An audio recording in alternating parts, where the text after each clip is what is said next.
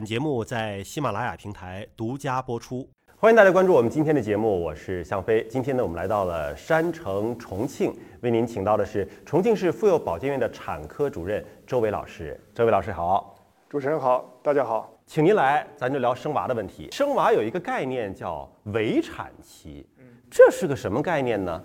围产期呢，从字面上我们就可以理解出来，它是围，那么它一定是一个范围。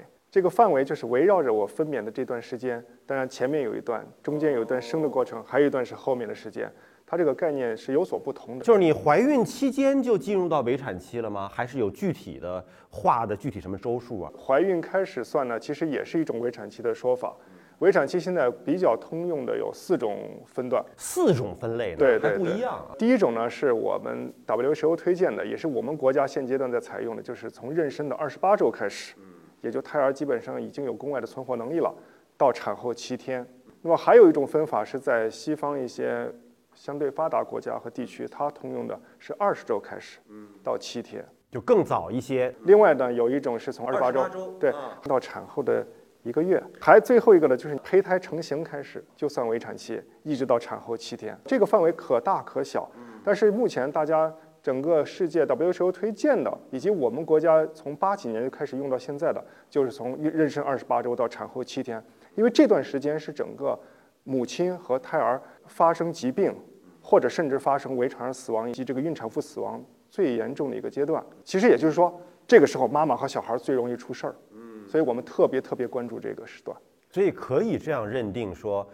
二十八周了，就能够判断肚子里的宝宝，嗯，已经是成人了，可以这么说。特别二十八周，以我们国家现在平均的这个医疗水平的话，这种小孩他出来是有很大的机会存活的。二十八周生下来就有机会活下来。对，国外为什么他放到二十周呢？他认为二十周以后就有可能有机会。我们国家因为地方很大，各地方发展的很不均衡。像我们医院基本二十四周以后，我们觉得存活问题也就不大了。那这就涉及到一个概念了，就是围产儿和早产儿。二十几周生出来没足月，那肯定是算是早产了吧？对。那么围产儿和早产儿什么区别？围产儿是指的他这个小孩儿从二十八周到产后七天，那这个产可能是二十八周分娩，可能是三十周分娩，也可能是四十周分娩。那么早产儿是根据他出来的那个时间。他离开母体那个时间来计算的，我们现在认为三十七周是属于足月，那么只要你三十七周以前，我就认为是早产。当然，早产也划分了很多概念的，比如说三十二周以前的，我们叫极早产；二十八周以前的叫超早产。但实际上，您说二十四周不就能够活了吗？那早产又有什么影响呢？他如果愿意早点来到这个世界上，毕竟他没有发育成熟，母亲的子宫现在没有任何强大的或者是高精尖的医疗技术可以替代的。那么出来之后，我人工给予他的支持，始终不可能比得上母亲的子宫给他提供那么一个成长环境。这种小孩太早产的小孩出来之后，他在成年以后，即便能存活，成年以后他各种疾病的发病率啊，这些都是有影响的。也就是说，如果意外早产了，还是要放在一个保育箱当中来维系他的生命体征的，那是必须的。但是这个保育箱再精密，也没有妈妈的子宫保护的那么好。那咱们说说围产期，从二十八周到生出来之后这一周。里边还细分吗？还细分成几个阶段吗？如果再要细分的话，它中间有一个阶段，我们叫分娩期，是它中间很特殊的一个阶段。分娩期来说，作为一个女性，平均的分娩期大概就是生孩子那个阶段十几个小时，在整个孕期来说占的比例非常小，但是最特殊。但是，一半的孕产妇死亡发生在十这十几个小时里。我以为孕产妇死亡这个事儿。现在已经不会再发生了呢，是一件非常痛苦、非常不好的事情，对家庭、对社会都是很不利的影响。但是截止目前为止，没有任何一个国家和地区能够消灭这个问题。那么至少现在我们国家，我可以很自豪地说，我们国家经过这么多年的努力，我们国家特别是政府提供了很多支持，一些免费的支持。那么现在我们国家的孕产妇死亡率比美国好。百分比例有公开的数据？有有有，这个是有的。一九年的数据现在因为还没有出来。一八年的时候，我们全国是十万分之十八点几，美国已经到十万分之二十了。十万分之十几，大概是这样的。对，原来旧社会啊，说难产死亡或者生孩子是是女人在鬼门关走了一道。对，现在尽管医疗条件已经非常好了，对，十万分之多少了？对，但是其实这种情况还是会有的，会有，始终无法消灭它。确实，我们国家最困难的时段，比如说我们在战争年代啊，还没解放前期那个时候，我们的孕产妇死亡基本是百分之一，百分之一。对，现在到了十万分之十。百分之一也就是十万分之一千。那这么一比较，大家就能够感受到我们医疗水平和医疗保障的一个提升。其实这个真的不是光医疗保障的问题，这是整个社会经济文明发展的全社会的发展的结果，光靠医疗是不行的。但是在这么特殊的一个时间节点上，你说我顺不行，我就抛呗，怎么还会有这么大的风险？而且您刚才讲到还是不可避免的风险，风险点在哪儿啊？每年在做孕产妇的这些死亡病例评审的时候，我们也会提到可避免死亡和不可避免死亡。的确有些是不可避免的。所谓不可避免，是因为它自身有些基础疾病吗？嗯，有可能是基础疾病，有可能是急症，突然发生的，根本不给我抢救的时间，也是预料不到的突然发生。对，预料不到的。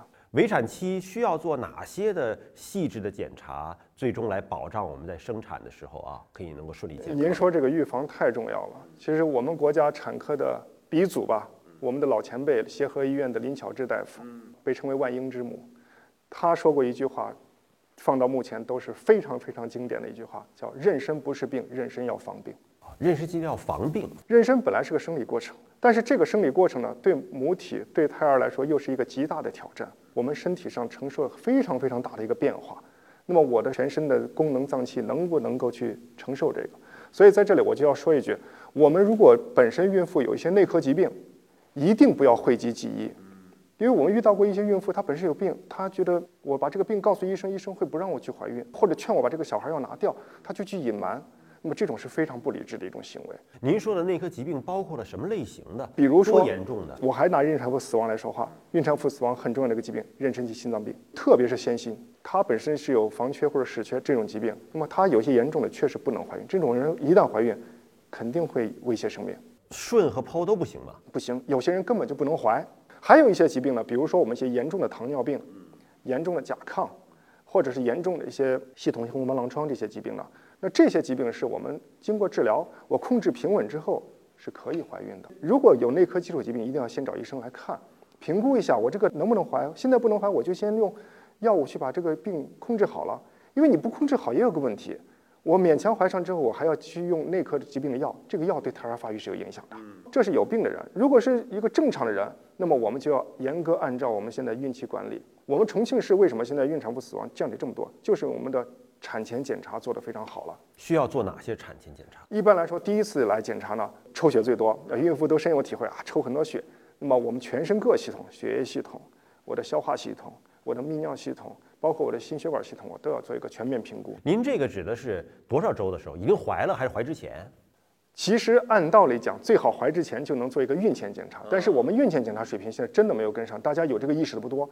因为其实大家可以看看身边的人，很多人怀孕都是不小心怀上，怀上之后才想的对检查。但是怀上之后我再来做，绝对比你不做要强得多得多。怀上多长时间来做？就我们叫建卡时间，就是孕妇有一个专门的手册。那么在十周以前。发现自己怀上了，对，就差不多就得来了，对，而不是说到了围产期二十八周了，那时候是不是有点晚了？到那个时候，很多疾病已经没办法了，或者说我们有些严重的疾病，我们是可以预防的，我们可防不可治，我预防了它不发生就好了，最后发生了，我治不了它。本身怀上了啊，女性都是对自己身体就非常金贵和保护了。结果到您这儿来抽了好多管血，孕妇心疼啊，这个对孩子会有影响啊？肯定没影响。抽了那么多血，有一点问题，大家要认识到，女同志对失血的耐受绝对远远强于男同志的。每个月都要失的。对，而且呢，我们抽的那点血微不足道，可以这么说。所以这个不用担心。另外一个话说回来，早孕期我们很多人会担心啊，我吃怀孕了，我要吃很多东西，怕缺营养。我告诉你，这个时候不需要什么营养的。小孩这个时候就是几个细胞团，他需要多少营养？他不需要的，他需要的什么？他需要的是全面，特别是我们的一些微量元素、矿物质、维生素这些，因为我们中国人的饮食结构其实还是有一定问题的，所以这方面我们会缺一些。像我们普遍比较缺钙、比较缺铁，我们动物性食品摄入比较少，碳水化合物比较多。那么早孕期的营养全面是非常关键的，对胚胎发育，特别是像叶酸，很典型的。我们国家现在神经管畸形的发病率在全世界都很低，为什么？我们国家免费发叶酸，叶酸补得好，所以早孕期就类似叶酸这种维生素和微量元素的补充非常关键，不要怕什么缺能量啊那些。那所以抽那点血呢，本来就没影响，你更不用担心他什么抽了血之后我营养不足，我的影响我的小孩问题，不会有的。好，非常感谢周主任。那么今天节目到这里就暂时告一个段落了，下期节目时间我们再会。